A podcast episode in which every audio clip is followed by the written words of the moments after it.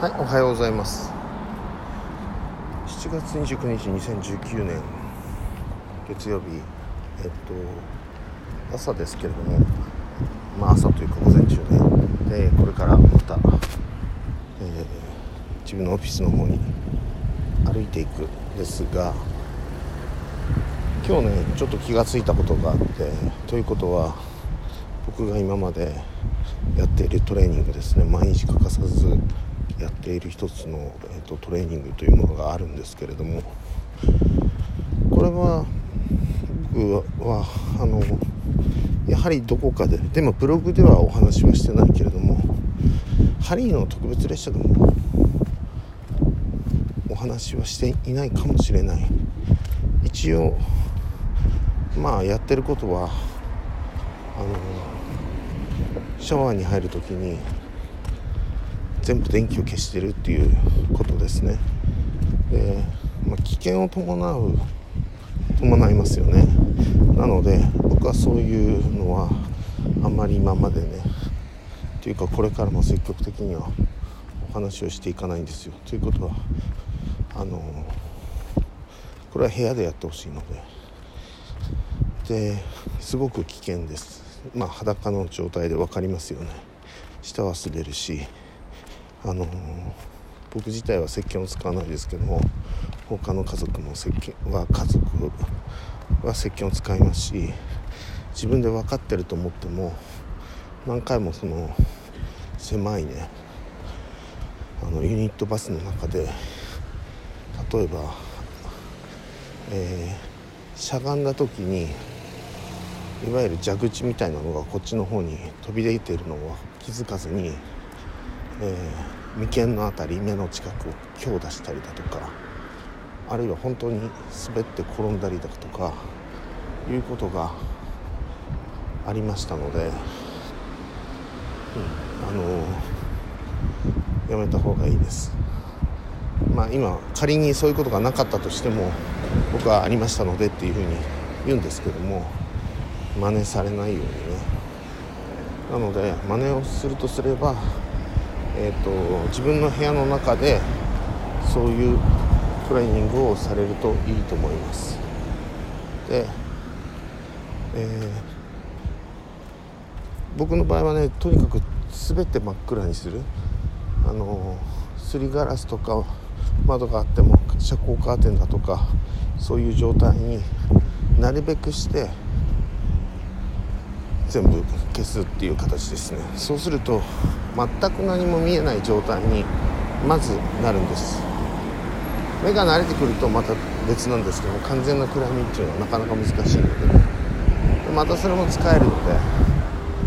えっ、ー、と全く真っ暗にして手を前にかざしたりしますよね。手を前にかざすという感覚はあるんですよ。その触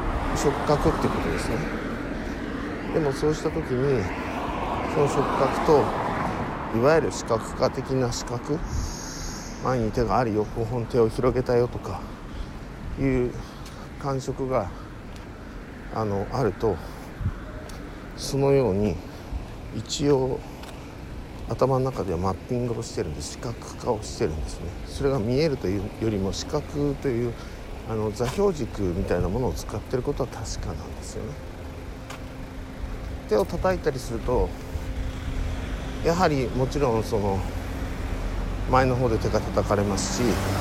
触覚でも伝わってきますし音もねあのそういう音手を叩いた音っていうので、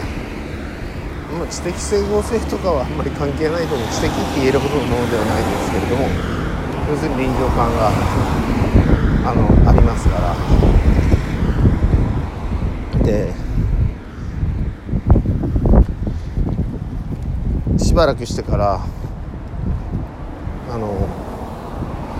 何ていうのかなしばらくしてからというかその真っ暗で見えない時に手を動かすんです。いろいろ動かすんです。そうすると手はどっちにあるとかって今度は見え見えてないんだけど逆にさっきの逆向きですけれどもまあ視覚化訓練みたいなもんですよね。見えてないけど手が目の前にあると。で動かすと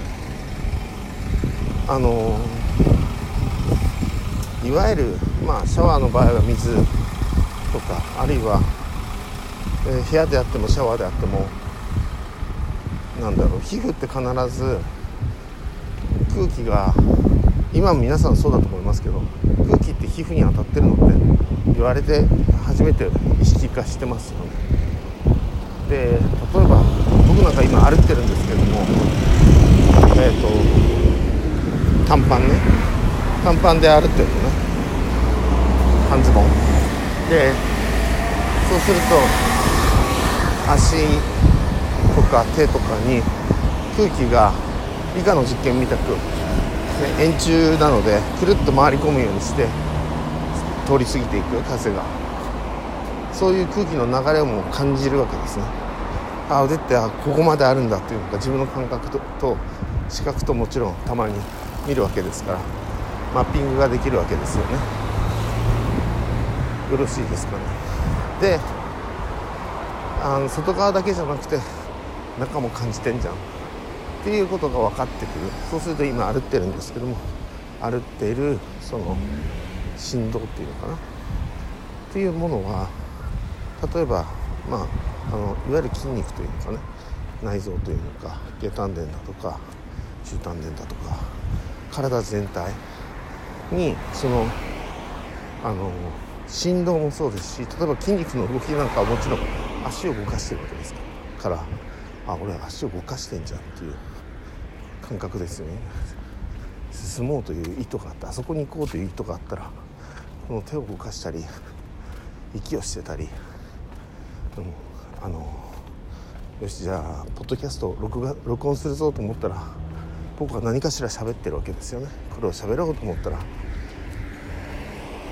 一つ一つの言い回しは無意識で出てくるわけですよね。言語とかね。面白いですよね。で今聞かれてる方もそうだと思うんですね。でそういう訓練がすごく有効であるというかでしばらくして目が見えるようになってくる。だんだん薄明かりというのか。あ光あったんだって。ちょっと手見えるやと思った時になんか半透明っぽい感じになるんですであの視覚化がもっとはっきりしたっていうイメージなんですね僕の中では。本当の手だっていうよりも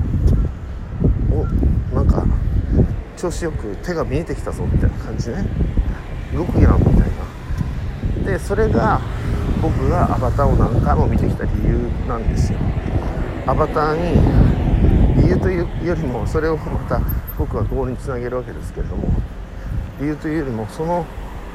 あのアバタージェイクがアバターの中に入った時にあの初めてねアバターの中に魂が入った時に自分の手を見たり走ったりしてその感触を確かめるわけですよね。それはリアルなわけですよね。